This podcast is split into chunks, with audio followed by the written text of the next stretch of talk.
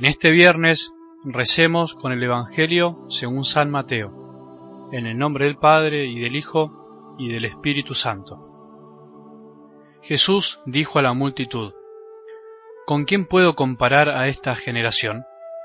Se parece a esos muchachos que sentados en la plaza gritan a los otros, tocamos la flauta y ustedes no bailaron, entonamos cantos fúnebres y no lloraron.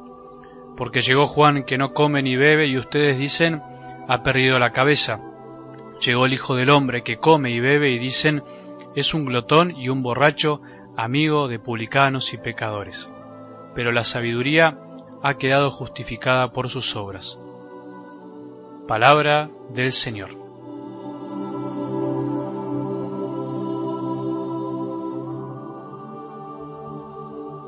Empezar este viernes buscando escuchar con más corazón la palabra de Dios, por decirlo de alguna manera, es caminar hacia la conversión que se nos proponía en esta semana.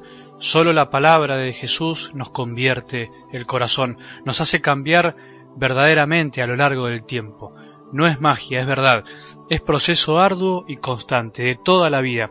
Ese es el camino del que sabe esperar, del que sabe que las cosas de Dios son cuestión de esperanza y paciencia.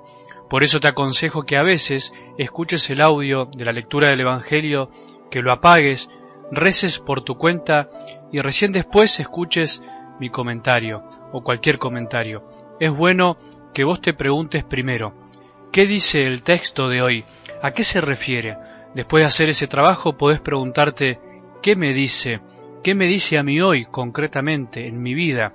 Y finalmente, ¿qué le digo a mi Padre, a Jesús, al Espíritu Santo y a María? Esto es algo que no tenemos que olvidar para que el escuchar la palabra de Dios no termine siendo un decir, qué lindo lo que dijo hoy el sacerdote, pero al final no escuchamos qué nos dijo a cada uno, más allá de lo que comenta cada sacerdote.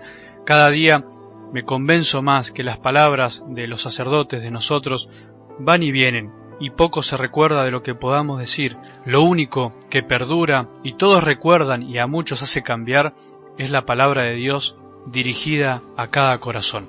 Hagamos hoy este ejercicio. ¿Qué dice hoy la palabra de Dios? Jesús, antes que nada, le habla a la multitud, a todos, pero se refiere a esta generación.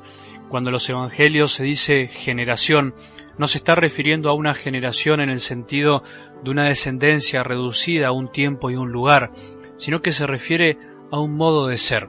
Esta generación sería las personas que son así, como las describe Jesús, las personas que se comportan así. Traducido podría ser algo así. ¿Con quién puedo comparar a las personas que se comportan así, que no se conforman con nada, a las personas que cuando hay que bailar no bailan y cuando hay que llorar no lloran? Por eso esta expresión de Jesús no se reduce solo a las personas de esa época, a los que lo estaban escuchando, sino a todos los que actúan así. En síntesis, esa generación podríamos ser nosotros. Jesús pone dos ejemplos extremos, los que se los invita a bailar y no bailan, y los que tienen que llorar y no lloran, para contrastar finalmente con lo que dijeron de Juan el Bautista, que estaba loco por ser austero, y lo que decían de Jesús, que era un glotón y amigo de los pecadores. En definitiva, Jesús los critica por no conformarse con nada, ni con una forma ni con la otra. No saben encontrar los signos de Dios, ya sea en Juan el Bautista ni tampoco en Jesús. Dicho de modo sencillo, eso quiere expresar el texto. Tratar de dilucidar qué dice el texto antes que nada nos ayuda a evitar lo que llamamos en Argentina el guitarreo. Muchas veces guitarreamos todos porque no dejamos que la palabra de Dios nos diga lo que está diciendo, aunque parezca obvio. Hablamos de lo que nosotros pensamos que hay que hablar y nos olvidamos de lo que lo primero que tiene que hablar es la palabra de Dios. Sacamos una frase de contexto o bien le ponemos una idea nuestra a la palabra de Dios y le obligamos que diga lo que nosotros estamos pensando. Esto es más normal de lo que parece y muy sutil. Pocos se dan cuenta. Ahora, ¿qué nos dice? ¿Qué nos dice hoy? Obviamente que esta parte es fundamentalmente personal, pero es lo que diariamente con ejemplos, con preguntas, trato de aportarte todos los días al comentar el Evangelio. En realidad es lo que todo sacerdote intenta hacer en cada sermón, en cada homilía. Deberíamos ayudar a dar pistas sobre lo que nos dice, pero son solo pistas, cada uno debería ir haciendo su camino. ¿No será que nosotros también con nuestras actitudes frente a las cosas de Dios, a la iglesia y al mundo nos parecemos a esos muchachos los que están sentados en la plaza y no se conforman ni con una cosa ni con la otra? ¿Qué pretendemos? ¿Que Dios nos hable solo a través de las cosas que nosotros queremos o dejamos que nos hable como Él quiere? Dios puede hablar como se le antoja, es Dios. Tenemos que dejar que Dios sea Dios. Puede hablar por medio de un hombre, como Juan el Bautista, en medio de la autoridad, o puede hablar por medio de alguien que come y bebe con los pecadores, como Jesús. Puede hablarnos en la mejor de las misas, o puede hablarnos viajando en el tren.